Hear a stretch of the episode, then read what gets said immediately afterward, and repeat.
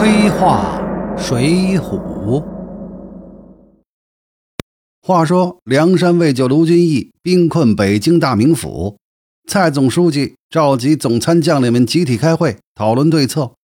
当时被围困的是总书记的女儿女婿，整个军事会议的级别又非常的高，由军委会副主席、总书记蔡京和总参谋长童贯。上将及总参一大批高级将领列席，宣赞也不可能不知道身前提名一个职位太过低微的人，否则梁山围困大名府，人马在一万左右，推荐个营级的军官去率领大兵团去作战，就算他本事再大，谁能放心呢？总参的那些高级将领岂能无一言反对？从另一个角度来说，关胜的能耐在那些老爷们心中也是认可的。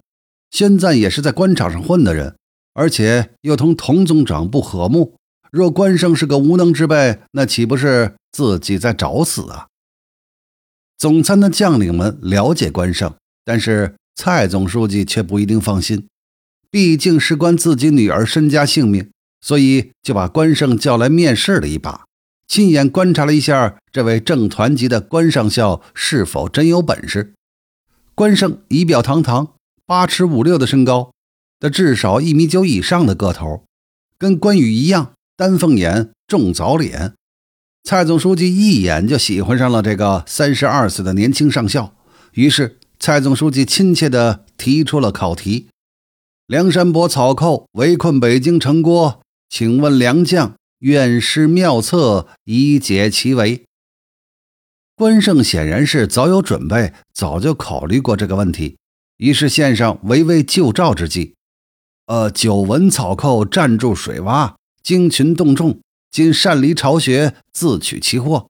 若救北京，需劳人力，其假精兵数万，先取梁山，后拿草寇，叫他首尾不能相顾。回答令人满意，蔡总书记大喜，觉得这位年轻上校的确是个可以依托的人才，于是。破格越级提拔关胜为正军级野战军少将军长，领兵指挥使，调集精锐部队，组建征讨军，讨伐梁山。宣赞担任和后，关胜担任浦东警备司令时候的副手，郝思文担任先锋团长。从这段描写来看，蔡京虽然是个奸臣贪官，但是绝不昏庸，相反，相当有政治手腕。三言两语就看出关胜不凡，马上中决机迷。那关胜也不是省油的灯，献上的计策的确打中梁山的要害。梁山无后方作战，要是老巢再被抄了，那必然死无葬身之地。而且画龙点睛的一句“其甲精兵数万”，这精兵数万这个规模，显然不是小小的团级军官可以指挥得了的。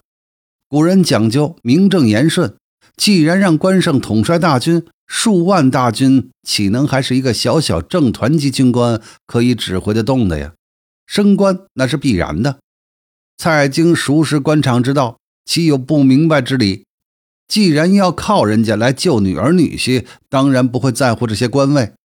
当然，关胜开出个数万人马这个大兵团级的价码，那是比较夸张。梁山主力进出，北围大名府，留守的不会有很多人马，况且不过一个小小的水泊而已。按理把关胜提拔为大校师长，率万把人去，那就足够了。不过既然要关胜效力，不妨做得漂亮点也增加些保险度。于是越级提拔关胜为少将军长，拨一万五千野战军精锐给关胜。官场上。把一个上校团长提拔成少将军长，这个恩惠就足以让人笑死了。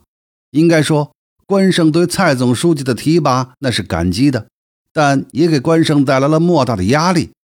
对我们这位三十二岁的新上任的少将军长来说，这是一场不能失败的战役。关胜的妙计果然奏效，宋江大军怕老巢被抄，急忙回师梁山。大名府之围立刻被解，但是从梁山将近一万人的大军顺利回师这一点，也可以看出，北宋防御体系的脆弱和地方上的不协调。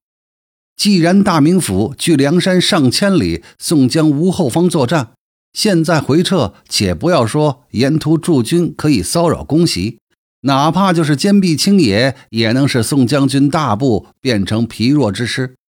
这样的虚弱国防机制，无怪乎数年后无法阻挡金兵的铁骑。现在事态倒变成了梁山大军夹击政府军的态势。关胜出师十分顺利，设计擒获了张衡和阮小七，并力战秦明、林冲两人二十多回合，显示了其有勇有谋。宋江就动了心了，想活捉关胜上山，收入组织，于是就安排了一条计策，让前次降将胡延硕诈降关胜，然后说宋江是被林冲等胁迫上的黑道。宋江本人也希望投降。愿意里应外合，献了梁山作为投降朝廷的近身之阶。白道中为了自己往上爬，上司出卖下级是司空见惯的事情。何况胡延硕原来又是政府高官被俘而投降，现在意图立功而反正，以关胜来看也不算不合理。关军长现在也是骑虎难下，国家糜费钱粮无数，当然是希望他早日建功。况且背后也有蔡总书记的巨大压力，但是关胜啊，忽略了一件事儿，他在征讨梁山的时候，并没有好好研究一下他的对手。毕竟年纪轻轻就身居高位，显然不会知道江湖上的及时雨的大名。